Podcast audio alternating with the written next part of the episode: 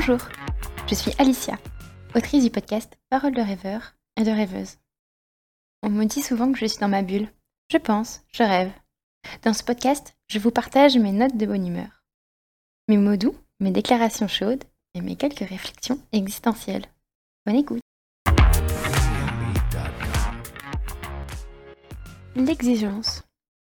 Tu es trop exigeante. Je n'aime pas les gens exigeants. À croire que l'exigente est un défaut.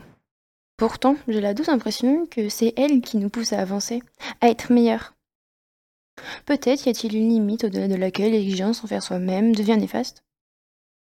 Elle nous détruit et donne naissance à une forme d'insatisfaction à répétition.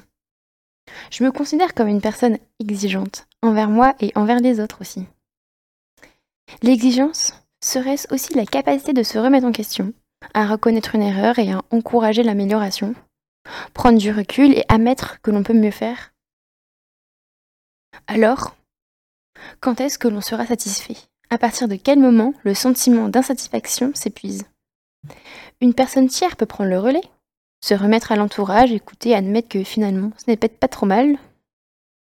Serait-ce aussi une sorte de lâcher prise? Accepter qu'on ne soit pas parfait? Parce que l'opinion sur un texte, une photographie, un livre, un nouveau film au cinéma ou encore un séjour en vacances est purement subjectif. On ne peut pas plaire à tout le monde. Il suffirait peut-être d'accepter notre talent d'être là, et enfin de se féliciter.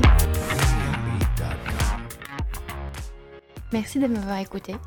Parole de rêveur et de rêveuse, c'est un épisode par semaine pour un moment de partage hebdomadaire. Si vous aimez le contenu, n'oubliez pas de me le dire sur les réseaux sociaux sur le compte Instagram Audacieuse. À très vite.